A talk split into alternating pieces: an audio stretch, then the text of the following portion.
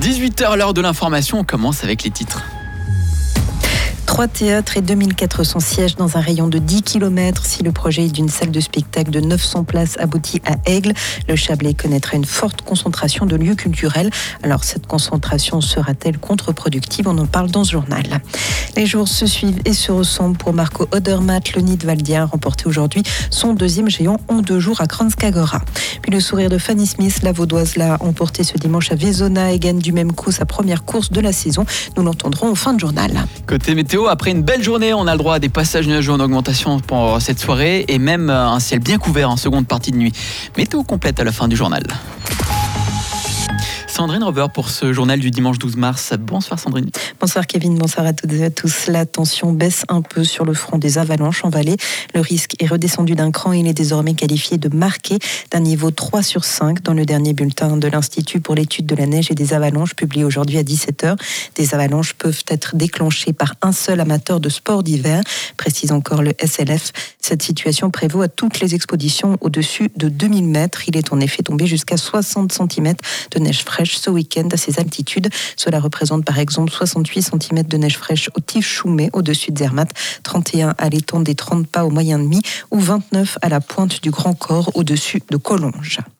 Le domaine skiable de Télévolen ne rouvrira pas cette saison. L'Assemblée générale de la société a jugé hier que le travail pour assurer la qualité et la sécurité du domaine est trop important compte tenu du faible nombre de jours d'ouverture restants.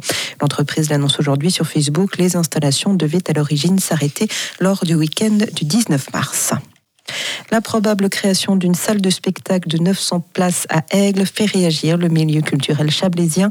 A monté à Saint-Maurice la réputation du crocheton 640 places et du martelet 920 places n'est plus à faire, mais l'apparition d'un nouvel acteur à moins de 15 km pourrait redistribuer les cartes. C'est en tout cas l'avis de Pierre-Yves Robatel, président de la Fondation du Martelet. Tout d'abord, c'est réjouissant qu'une commune proche de la nôtre s'engage euh, voilà, d'une façon euh, exemplaire dans le milieu culturel. Donc ça, on peut que saluer la, démarche de, la ville d'Aigle. Maintenant, en termes de marché pur, euh, je crois qu'il faut admettre qu'on va se retrouver euh, sous une forme de concurrence malgré tout, puisqu'on va s'adresser au même bassin de public, dont le portefeuille n'est pas extensible dans ses, dans ses loisirs. Et puis, aussi en termes programmatiques, on va aussi se retrouver à, aller chercher même genre de spectacle, voire les mêmes spectacles. Et puis, euh, forcément, qu'on devra, euh, entre guillemets, diviser euh, les gâteaux respectifs avec un acteur de plus. À monter, Lorenzo Malaguerra préfère parler de complémentarité plutôt que de concurrence, à condition, précise le directeur du Crocheton, de ne pas empiéter sur la ligne programmatrice du voisin.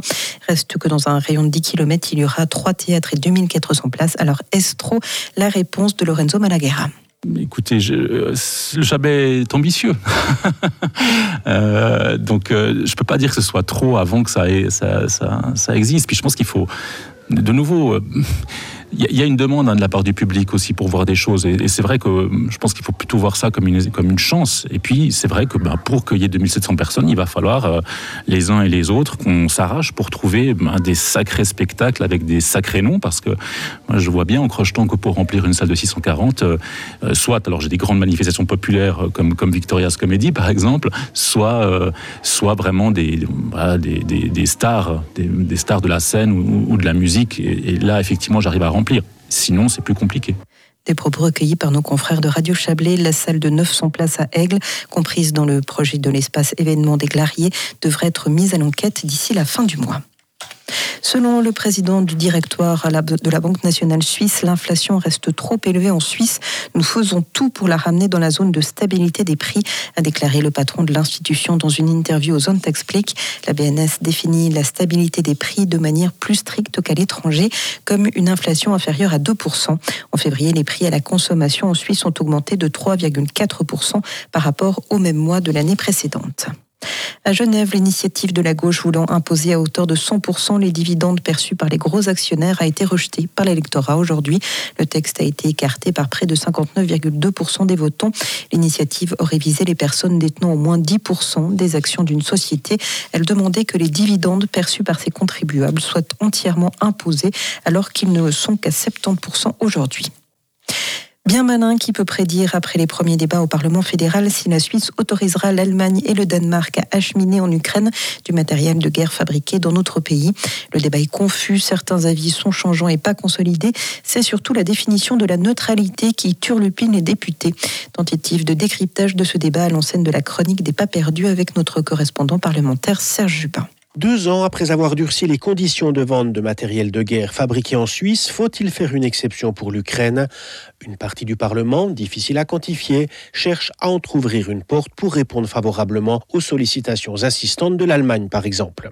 Il y a ceux qui ne veulent pas transiger, comme le sénateur Carlos Somaruga. Je trouvais que c'était un peu indécent de venir avec une telle motion et de s'appuyer sur le conflit en Ukraine pour un objectif qui est de politique industrielle militaire en Suisse. Il y a à l'opposé ceux qui veulent assouplir la loi. Le sénateur Charles Juillard. On va s'employer à continuer à mettre la pression sur le Conseil fédéral pour qu'il comprenne quels sont les vrais intérêts de la Suisse dans cette histoire. La balle est peut-être dans le camp du PLR. Il avait dégainé le premier l'été passé avec une motion en faveur de la réexportation retoquée au Conseil des États.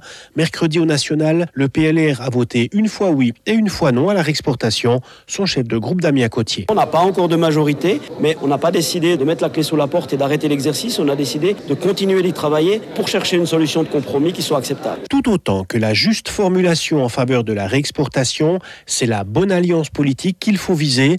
Le front inconditionnel du refus est puissant et divers, avec une certaine gauche pacifiste, l'UDC à la neutralité stricte et le Conseil fédéral légaliste. En face, la coalition des partisans de la réexportation, qui veulent chacun s'arroger la paternité du compromis. Ces partisans peinent à trouver un terrain d'entente. Le feu de la réexportation d'armes est entre le rouge et l'orange. En ski alpin, Marco Odermatt s'est offert un doublé à Kranskagora. Le Nidwaldien a remporté son deuxième géant en deux jours. Aujourd'hui, il a devancé le Norvégien Henrik Christophersen et le Français Alexis Pinturo, deux hommes qui étaient déjà sur le podium hier dans l'ordre inversé, mais toujours derrière le prodige suisse. Odermatt s'assure également le globe de cristal de la discipline. Sur la piste slovène, Loïc Meillard a terminé 11e de la course dominicale, juste devant Gino Caviezel, 12e. Justin Murisier s'est contenté comme la veille du 27e rang. Pour les stars du ski helvétique et international. La saison se terminera la semaine prochaine en Andorre lors des finales de la Coupe du Monde. En ski cross, le triomphe pour Fanny Smith à médaillée de bronze des championnats du monde, a remporté la course du jour avant-dernière étape de la saison au sommet de la piste de l'ours. Impériale lors de toutes les manches, la Vaudoise signe son premier succès de la saison, sa première victoire aussi en terre valaisanne, de quoi forcément être ému en passant la ligne d'arrivée. Fanny Smith. Je suis super euh, heureuse d'avoir pu euh, me battre aujourd'hui pour aller la chercher cette 30e victoire et en plus à la maison avec les amis, la famille, c'est magnifique. vous avez vu courir là vers votre fans club, quelles ont été les émotions? Bah ouais, bah, très très haut, j'ai des copines, il y a Ophélie David qui est là, euh, Mimi et Émilie Serin aussi, avec qui ben, des très très grandes copines, les meilleures copines que j'ai eues sur le circuit, donc euh, ça fait chaud au cœur qu'elles soient venues. Radieuse Fanny Smith a donc retrouvé le chemin du succès alors qu'il y a quelques semaines elle s'était blessée, de quoi renforcer le bon sentiment à l'issue de l'épreuve disputée en vallée. C'était une saison euh, très très difficile pour moi. Il y a eu beaucoup beaucoup de, de hauts et de bas. J'ai dû me, me, battre tout au long. Euh, j'ai raté deux coupes du monde euh, sur cette saison et ouais, ça pouvait pas être mieux ici. Un mot sur cette drôle de fin de semaine ici à Vézona parce qu'on a failli pas avoir de course du tout avant, avant de vous voir au sommet du podium. Ben non, en Valais il y a toujours le soleil donc il a pointé son bout de son nez au bon moment et, et ça ça a été magnifique. Les propos recueillis par Hugo da Custodia a l'absence de la grande dominatrice de la Coupe du Monde et leader du général, la Suédoise Sandra Neslund, blessée jeudi lors d'un entraînement. Vendredi et samedi prochain, les deux dernières courses de la saison auront lieu au Canada. Fanny Smith peut encore aller chercher la deuxième place mondiale. Puis Maud Matisse remporte officiellement l'édition 2022 de Sierzinal. La course des 5 4000 a décidé de disqualifier définitivement la Kenyane Esther Chesang sous réserve de procédure en cours.